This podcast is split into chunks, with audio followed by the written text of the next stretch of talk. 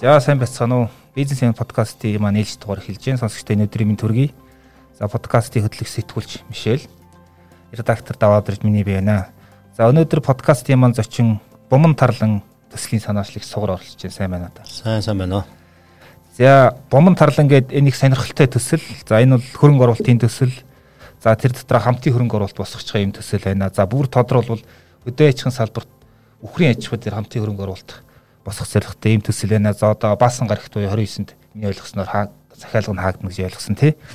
За тэгэхээр энэ маань бол одоо хамгийн энгийн нэрвэл үхрээр баталгаажсан төсөл одоо нэг coin маань нэг ямар нэгэн баталгааж чадахгүй нэг яриад гол одоо энэ бол заавал цаанаа баталгаатай үхрээр баталгаажсан. Үхэр гэдэг нь буянтай амтнаар баталгаажсан төсөл байна. За тэгэхээр а төслийн танилцуулгыг би уншсанаар бол ингэж байгаа одоо энэ төсөлд хөрөнгө оруулсан хүн чанарын баталгаатай шинэ мах хэдий зогсохгүй банкны хадгаламжаас илүү өгөөж явна гэж байгаа. За тэгэхээр ягаад гэдгийг та эхлээд сонсогчдод тайлбарчихгүй. Ягаад энэ төсөлд хөрөнгө оруулах хэрэгтэй вэ? Тэгээ яг одоо сүүлийн бид нар нэг 20 орчим жил ерөнхийдөө нэг хөдөөгийн хөгжлөө бас нэг жоохон орхигдуулаад хайцсан юм шиг л байгаа юм л та. Тэгээд тэнд маань одоо жил ирэх тусмал одоо малчтын тоо багасж чинь бүгд л одоо хот руу төвс өрн газар одоо амьдрахыг хүсдэг болсон байна. Тэр нь ч бас одоо арахгүй нөгөө төвс өрн газарт нь одоо эрүүл мэнд боловсролын үйлчлэгээ илүү ойр байна тий орлого олох боломж нь илүү найдвартай байна гэдэг.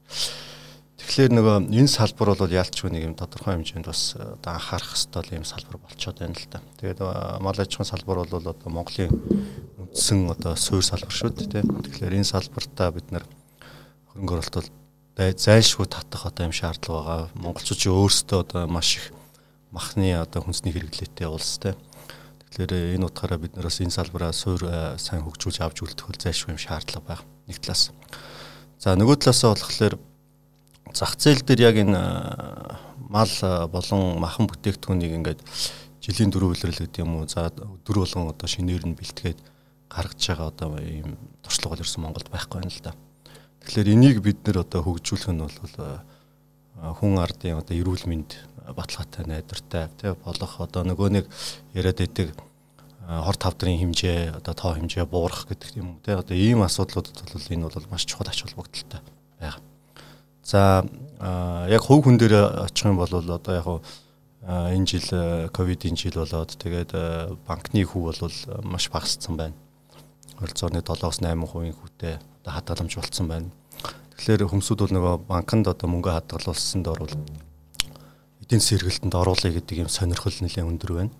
Тэгэхээр бид нар бол бас энэ хүмүүсүүдтэй боломж олгоод банкны хадгаламжийн хүнээс бараг хоёр дахин илүү одоо ийм өгөөж хүртэх боломжийг бас олгоё гэж. За мөн түнжил яг өгөөжөө бид нар бас одоо тухайн хөрөнгө оруулагч хүсэх юм бол бас мах идэх шилбэрээр бас өгөх боломжтой бол ингэ санаачилж байгаа маа. Тэгэхээр нэг тэнд нэг юунд багцууд байх шиг байсан хөрөнгө оруулалт ингээд хамгийн жижиг багцуудад эдиш багц гэдэг айгүй хөрх нэртэй санагдсан тийм.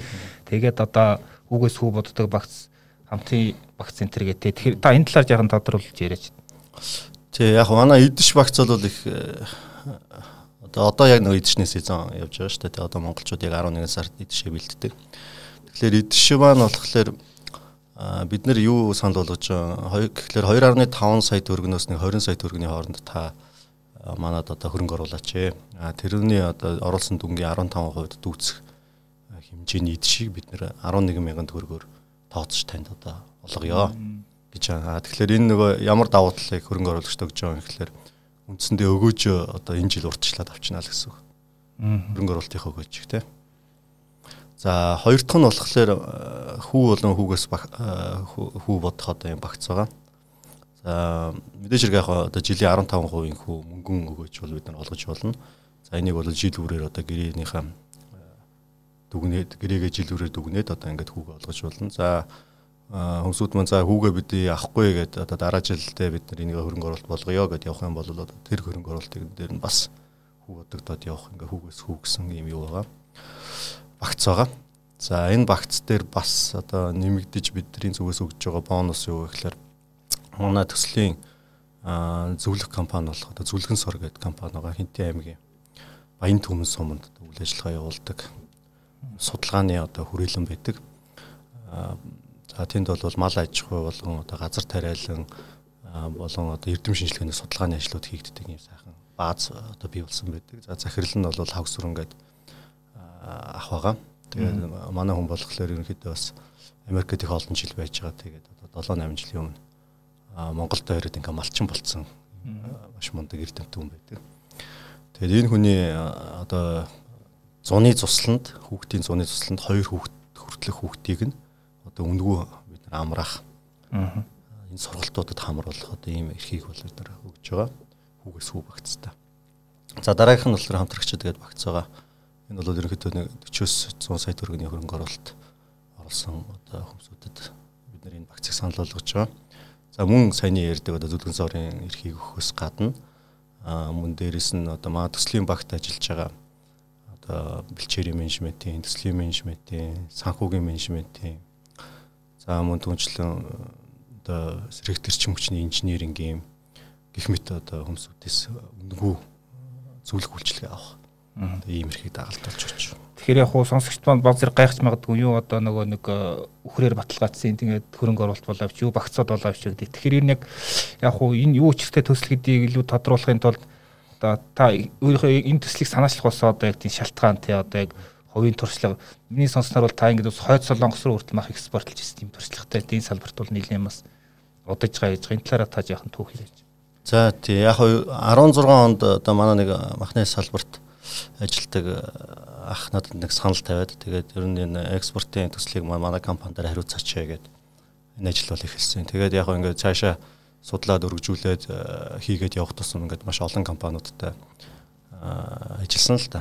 Тэгээд ерөнхийдөө яг мах Монгол махны өөрийнх нь потенциал нь юу юм бэ гэдэг а судлаад хийгээд үзсгэлээр экспортын дээр бол бид нар бол маш бага потенциалтай байсан. За одоо жишээ нь яг хятад улсыг аваад үзэх юм бол ерөнхийдөө битүү төрөөтэй мал буюу одоо адуул тий одоо амьдаар нэг хэсэг гаргаж үзлээ тий одоо тэгээс үлд бол ингээ нойт нор нь гаргаж үзлээ махыг нь ийм байдалтай. За бусад салаа төрөтнүүд болохоор ерөнхийдөө л нэг хагас боловсруулалт хийсэн байдлаар гарах тий. За тэгээд нөгөө түүхийд бол ерөөсөө гардаггүй шүү дээ. Нөгөө дотор гиз дайвар бүтээгдэхүүн бол ерөөсөө гардаггүй. За ийм байдалд. За тэгээд ер нь манай бүтээгдэхүүн чинь өөрөө маш стандарт муутай одоо бүртгэл муутай тий. Яг гарал үүсэл нь бас ингээл яг тийм тодорхой биш.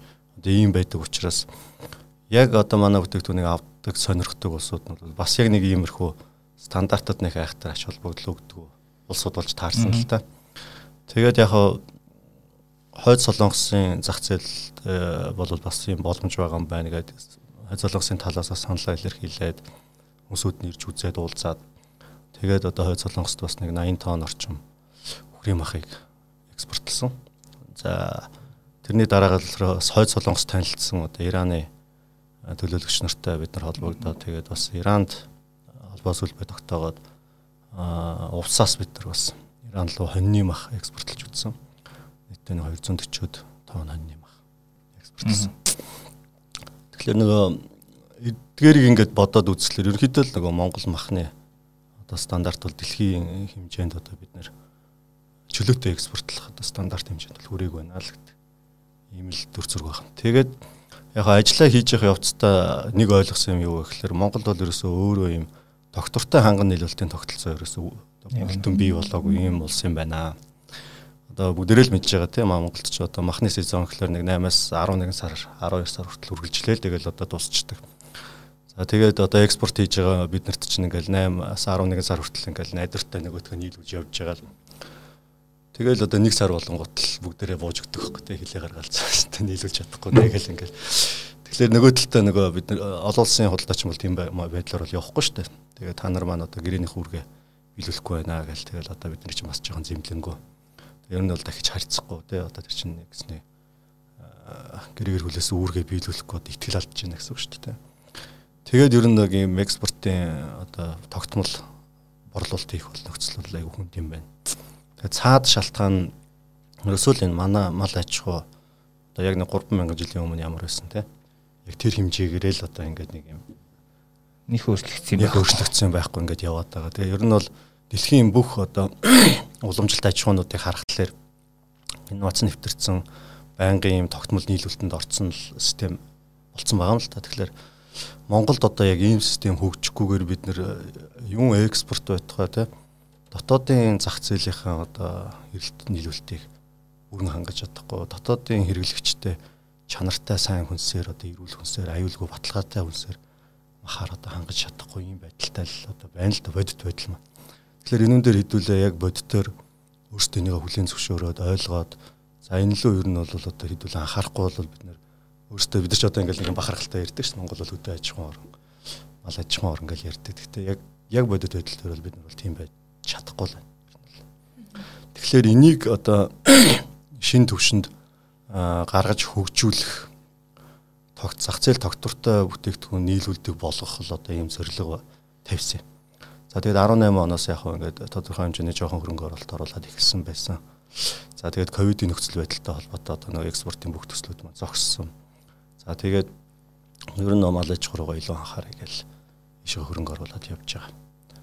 Тэгээ мал аж ахуй маань өөрөө малаа тогтмол нийлүүлдэг болж иж дараа нь үйлдвэрүүд одоо тогтмол бүтээгдэхүүн үйлдвэрлэх боломжтой үүснэ. Түүхийд маань одоо байхгүй шүү дээ. Тэгэхээр яг энэ төслөөрөө яг монголчуудын махны хэрэглээ болон зах зээл байгаа асуудлуудыг шийдэхэд ямар хувь нэмэр болох юм бол яг цаагаараа таны алсын хараа батсан зүйлэнтэй яаж холбогдож байгаа юм? Тэг яг хөө зөөр Улаанбаатар хот ч одоо Монголын нийт хүн амын баг нэг 49% амьдраад байна шүү дээ. Аа яг хэрэглэгээр аваад үзсэн бол мэдээж хэрэг нөгөө нэг 51%-аас болоод хамаагүй илүү хэрэглээтэй байгаа. Очлоо хэрэглээтэй байгаа. Тэгэхээр одоо энэ хэрэглээг бид нэр хангана гэдэг ингээд одоо юу гэдэг тооцоолыг л үзэж байгаа юм л да. Тэгэхээр Улаанбаатар хотын зах зээл дээр өхрийн мах бол өдөртөө нэг 150-аас одоо оргил ачаал үедээ бол бүр 300 хүртэл өхөр нэтлэгдэж байгаа нэг өдөрт. За тэгээд ингээд 7 хоногоор бодоод үзэх юм бол за нэг максимум да 2100 тий минимумдаа бол нэг 1600 орчим гэдэг одоо 7 хоног бүр нийтлэгдэж байна л та. За тэгэхээр энэ зах зээлийг бид нар бол одоо хангана гэдэг бол одоо бүтшүү одоо бидний чадамж бол маш дутгаар одоо тийм л том эрэлт бол байгаа. За тэгээд яг өхрийн мах гэдэг бол нөгөө суур хүнсэнд ордог тий. Одоо янз бүрийн сахарын шижинтэй юм уу одоо суур өвчтөй хүмүүсүүд дийлэнх нь л одоо өхрийн мах хэрглэж байгаа. За дээрэс нь нөгөө ресторанууд маань одоо хоньны мах гэхээс илүү хүүхрийн махаар одоо юугаа их сонирхолтой хоолой их сонирхолтой. Тэгэхээр ийм үндсэн бүтээгдэхүүн болчиход идэв. Тэгэхээр э, худалдаа авалт бол тогтмол.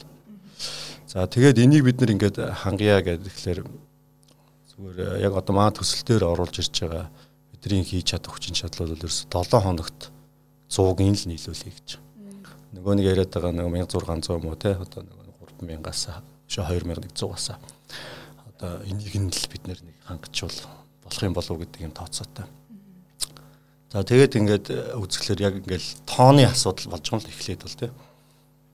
За тэгээд 7 хоног 100 гэж бодглохлоор ч одоо жил бид нэг 5200 одоо бяруу зах зээлд нийлүүлэх хэрэгтэй болж байна тий. Тэгэхээр одоо тэр чинь нөгөө нэг дараа жилийнх нь бяруу болох тугал бас нэг тэр хэмжээний тэрийг нь одоо төлөвлөх төлөх мал тий.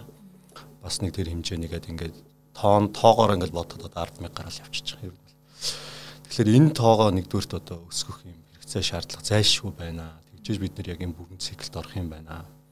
Тэгээд энэ циклд орсны дараа бол тогтмол нөлөөлт маань болох юм байна гэдэг ийм тооцоотой явж байна. Тэгээд бол одоо хөрөнгө оруулалт том юм мэдээж хэрэгтэй. Одоо бид нар өөрсдийнхөө явж байгаа энэ хурдаараа явах юм бол яг нэг 5 6 жилийн дараа тэр тоондоо хүрхэл юм бэлээ л да. Гэхдээ бас тэр хугацаага нэгдүгээр тиймний Хоёрдуурт бол одоо энэ ингээд төсөл томрох тусам маш олон хүний хүч оролцоо хэрэгтэй болно. Олон мэрэгчлэнүүд ажиллах хэрэгтэй болно. Тэгэхээр энэ хүмүүсүүдээ эхнээс нахгуулаад энэ төслөө ойлгоод ингээд хамтраад явах одоо нөхцөлийг бүрдүүлэе гээд тэгээд одоо ингээд баг бүрдүүлээд энэ төслийг санаачлаад ингээд явж байна. Тэгэхээр хөрөнгө оруулагчтай та түрүү өөрөө хүчин талаар ярьсан. Тэгээд оролцсон хөрөнгө оруулалт нь эрсэл эрсдэл учруул яг энэ баталгааг яаж гаргаж аваа гэдэг талаас нь. Тэг яг бид нар гэрэн дээрээ бас одоо энэ заалтыг оруулсан байгаа л да. Өөрөөр хэлбэл компани одоо үйл ажиллагаа нь одоо хөрөнгө оруулагчийн оруулсан хөрөнгөнд бол ямар ч одоо хамаарлаа. Өөрөөр хэлбэл бид нэр одоо тэр хүнээс хөрөнгөө ингээд татаад авцсан бол эргүүлээд яг тэр хөрөнгөө тэр байгаагаар нь өгөх хэрэгтэй компани дээр ямар нэгэн одоо эрсдэл үүссэн бол тэр бол компани эрсдэл гэсэн байдлаар бид нэр одоо гэрэн дээр тусгаж оруулсан байгаа. Тэгээ тэр ч угаасаа тэхээс өөр аргагүй. Яг тэгэхээр тэр хүмүүсүүд ч одоо манай дотоод үйл ажиллагаанд оролцохгүй байгаа тий. Одоо манай менежментэд оролцохгүй байгаа. Бид нар цэвэр менежмент харилцаж байгаа учраас а тэрүүн дээр учирч болох эрсдлүүдийг бол одоо бид нар өөрсдөө 100% компани дээр авах хэрэгтэй. За яг хуу эрсдлийн хувьд бол мал аж ахуйд мэдээж хэрэг бас тодорхой хэмжээний эрсдлүүд байдаг. За магч одоо нөгөө зүүн бүст Доронтой аймагт үйл ажиллагаа явуулж байгаа утгаараа ерөнхийдөө нөгөө малын гоц халдварт өвчний зоонд одоо манах барьж байгаа. Тэгэхээр энэ эрсдлийг бид нар ямар арга замаар одоо авч туулах төлөвлөгөө гаргасан гэхлээр ерөнхийдөө Монгол улсын засгийн газар улсын хурлаас одоо баталсан байгаа эрүүл бүс гэдэг одоо концепц явж байгаа. Тэгээд энийг бас аймгийн удирдлагуудаас бас одоо тухайн газрыг маань одоо ийм бүс болгож хөгжүүлэх гэдэг чиглэл гарцсан ингээд явж байгаа. Тэгэхээр одоо сум орон нутгатайгаа ярьж байгаад одоо энийг яг эрүүл бүс болгож одоо хөгжүүлэх. Эрүүл бүс гэдэг нь юу гэлж юм гэхээр одоо бид одоо бүгдээр л карантинд байж үзлээ шүү дээ. Яг энүүтэй адилхан л одоо марлыг бол ерөнхийд нь одоо карантинд авнаа л гэсэн үг байхгүй. Одоо халдвар тархахгүй байх одоо маш орж байгаа гарч байгаа машин тэрэг хүн мал тий ан амьтныг одоо тодорхой хэмжээнд контролтойгоор тэр бүс нутг руу оруулдаг. Одоо жишээ нь мал байлаа гэхэд тэр бүс рүү оруулах гэж байгаа нэг тодорхой хугацаанд наадталт нь аж ахуй дээр одоо ажиглалт хийж яагаад те халдваргүй байх юм бол тэр бүс рүүгээ оруулна. Хүн байх юм бол одоо шинжилгээ явдаг ч юм уу тогтмол те. За амтныг бол одоо жижиг айхтар нүүдэлдгүй ан амьтдыг бол одоо тэр бүс нутагтаа бол байлгаж болно. А нүүдэлдэг ан амьтдыг бол одоо тэр бүс нутагтаа оруулахаар өөр хашаа хашааж болох ч юм уу те. Гэх мэтлээ ийм арга хэмжээнд хийгээд тэгээд ер нь яг нэг ийм халдвар тарахгүй байх нөхцөлийг л одоо бүрдүүлэх гэсэн. За дээш хэрэгээс яг Торонтод бас нэг том эрсдэл бол хэрийн төмөрийн эрсдэл байдаг. Хэрийн төмөрийн эрсдлээс бол торонтчууд маань бас одоо төрөнгө хамгаалж бас сурсан юм технологитой. Тэр нь болохоор ерөнхийдөө ингээд зоон татдаг байхгүй. Одоо зоон татна гэж хэлдэг. Тэр нь юу хэлж байгаа юм гэхээр аж ахуйгаа тойруулаад юм одоо өвсгүү юм зоон хэсэг газрыг одоо хагална гэсэн үг л. Тэгэхээр нөгөө төмөр маань ингээ өвсөө дагаж өгчөөс яг тэр газар хүрээд одоо унтардаг. Тэгээ тойроод шатдаг гэсэн үг байхгүй тэр үед нь бол одоо бид нар бас одоо малчттай сургалт ороод те одоо төмрийн мэдээ авсан даруйд тэр зоондоо одоо бүх мал шахаж авчираад те багтаагаад ингээд төмрийг өнгөрөх одоо ийм дадлагжуулах сургалт гэдэг чинь гэдэг чинь тийм сургалт одоо зохион байгуулах хэвээр төлөвлөгөөтэй. За түүнээс өөр эрсдэл бол за яг одоо ингээл мал аж ахуй гэж тэгэхээр хүн болгон толгойд нэг бодол байгаа дээ. Нэг зодын эрсдэл гэдэг тийм. Тэгэхээр зуд гэдгийг бас монголчууд маань одоо мал аж ахуйтай ойр биш хүмүүсүүд бас жоохон буруугаар ойлгодог юм шиг. Зуд гэдэг ингээл хүүтэн болол мал ер нь хөлдөд хүчтэй юм байна гэдэг тийм ойлголттой. А үнэндээ зуд гэдэг бол мал бол үлдэж өгөхийг хэлж байгаа шүү дээ. А өвлийн бэлчээр нь цасаар очигдаад тэгээ тэрийг мал одоо тойрогоороо ухаж тэ одоо хэлээр ороож идэх боломжгүй болоод тэгээ ерөнхийдөө хүнс тэжээлийн дутагдалд ороод тамиртаад тэгэл үндсэн дээрээ өвлжэн дээр орчоо хөрдсөн дээрээ хөвтөж байгаа л хөрдсөн хүүтэн өөрөө халуун те тэгээ наалтал хөлтөөл тэгэл босч чадахгүй бол ингээл үхэх эхэлж байгаа шүү дээ. Тэгэхээр дорнтын бүс нутагт бол ерөнхийдөө таяд бас одоо статистикийн мэдээлэл эднэр авах юм бол зод ерөөсө болдгоо.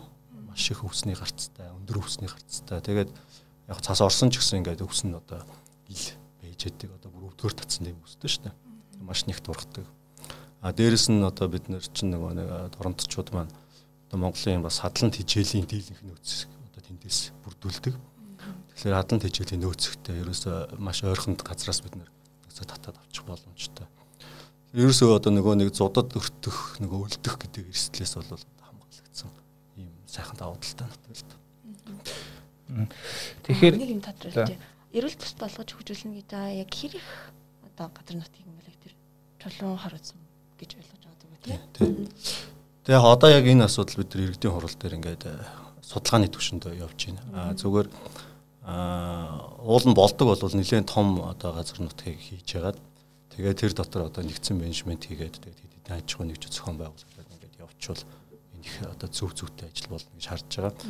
Тэгээд дотоод одоо нөгөө яг одоо эрүүл бүс гэдэг маань юу юм бэ гэдэг ч одоо юм бас нэг юм шин тутам ойлголт байгаад шүү хүмүүсүүдтэй. Тэгэхээр энийг ингээд таниулах, ойлгуулах, ач холбогдлыг нь одоо гаргаж ирэхтэй. Тэгээд тэрний үндсэн дээрээс одоо зөв менежментийг зөв зохион байгуулж хийх тухай.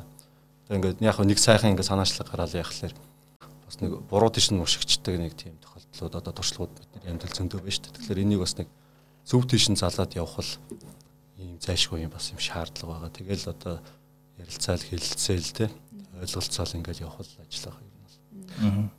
Тэгэхээр 7 хоногт 100 хүрээ гэдэг бол бас тийм бага тоо биш те. Тэгээд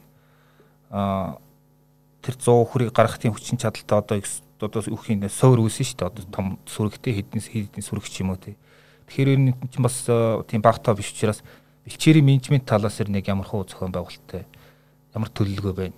Тийм ер нь бол яг мал аж ахуйн салбарт бол хамгийн чухал одоо суур баг одоо нийт зардлынх нь 50-аас илүү хувийг нь одоо коврлж яадаг тийм баталгаажуулж яадаг зүйл хэмжээдэг зүйл бол бэлчээр байхгүй. Тэгэхээр маад бол одоо сайхан бэлчээр байна. А тэгээд энэ бэлчээрээ бид нар мэдээж хэрэг одоо маш олон тооны мал дуулаад ирэхлээр одоо дороотолд орох эрсдэлтэй. А тэгэхээр энэ эрсдлээс яаж сэргийлэх вэ? Тэгэхээр мэдээж бид нар одоогийн байгаа бэлчээрийнхаа одоо нөхцөл байдлыг бид нар нэгдүгээр судлах хэрэгтэй. За эдрийг ингээд хаана ямар өвс ургаж чинь, ямар үед нь ямар өвс ургаж чинь те. Энэ ургаж байгаа өвс нь одоо үхэр идэхэд, өсвөр үхэр идэхэд эсвэл одоо төлөлөгч мал идэхэд те аль нь илүү ашигтай байна гэдэг одоо тэр бүх судалгаануудыг бид нэр хийх юм.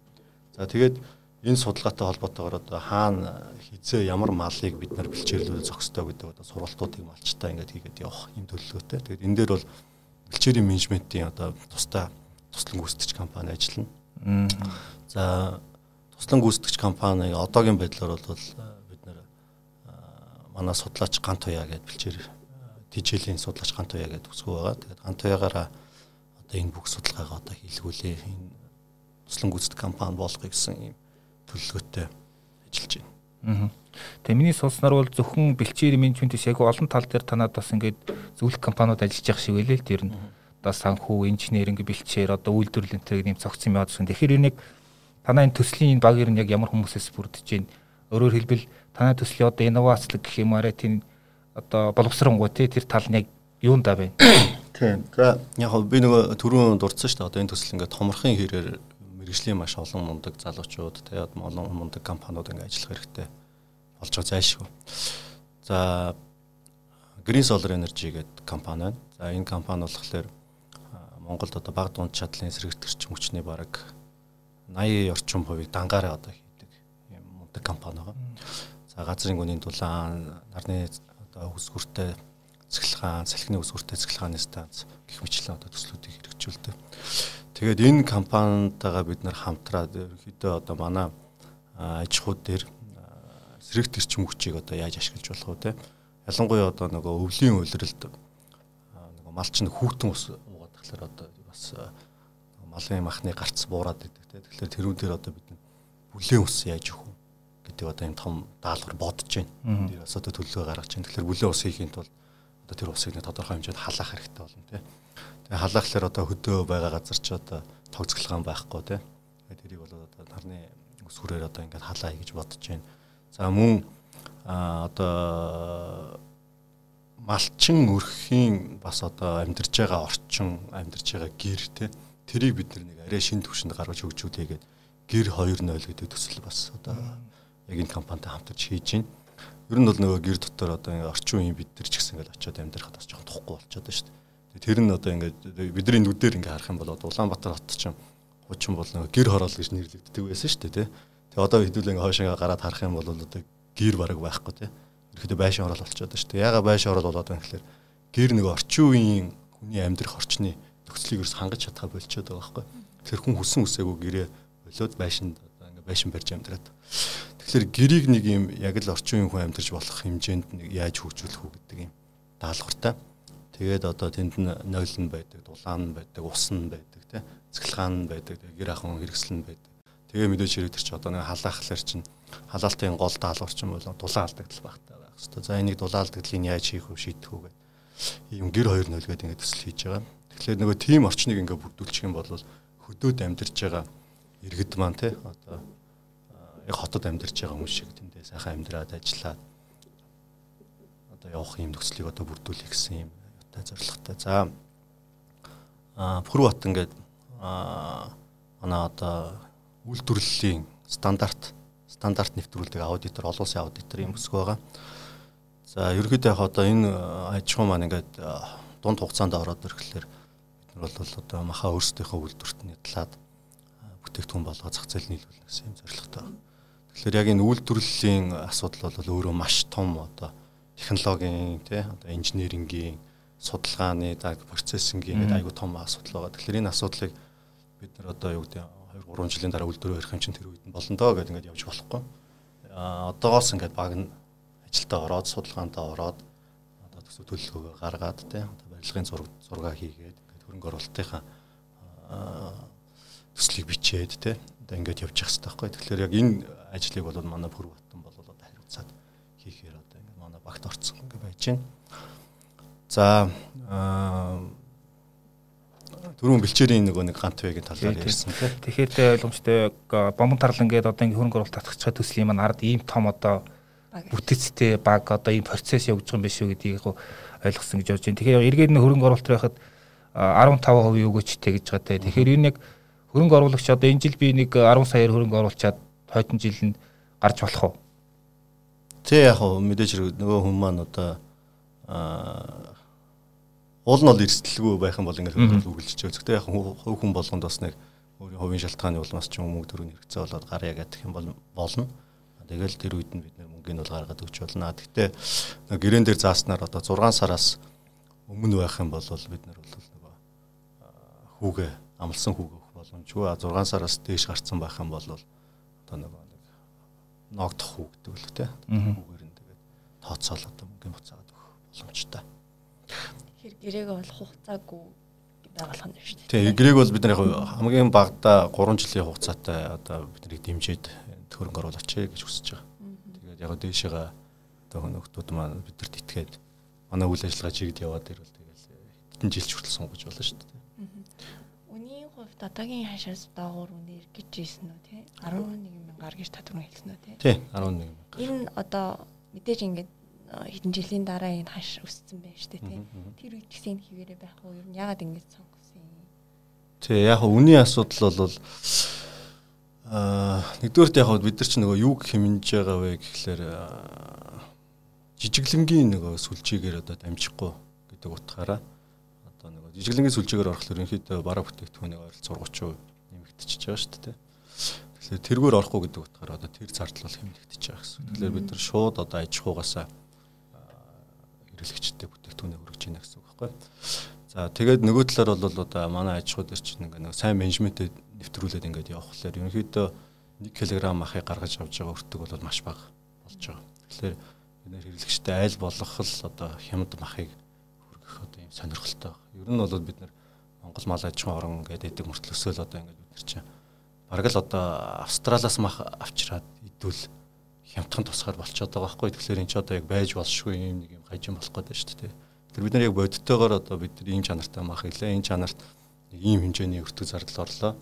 Ийм хэмжээний технологийн ажиллагаа орлоо тийм ийм хэмжээний зардал бол хөрөнгө оруулалтын зардал нэг юм боллоо гэд энэ бүгдийг ингээ нээлттэй зарлж байгаа л тэгэл за бид нар бол үйл ажиллагаанасаа нэг ийм хэмжээний ашиг одоо горилж чинь тэгээд үнэ бол ингэж тогтоож ийн гэл ингээл явах юм л хүсэлтэй байна. Одоогийн байдлаар бол бид нар ерөнхийдөө л ер нь одоо зах зээл дээр байгаа Үнээс бол байнга хямд үнийг амлаж явна гэсэн юм бодолтой.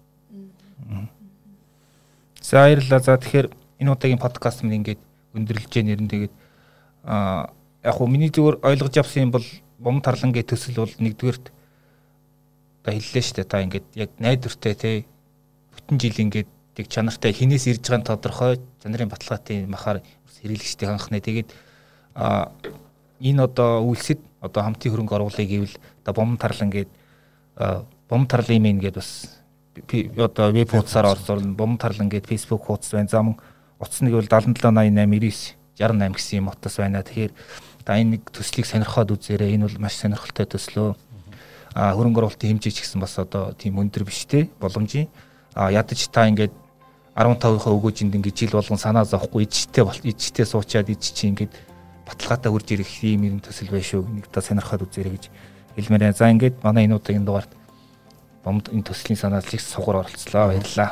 За баярлалаа. За баярлалаа.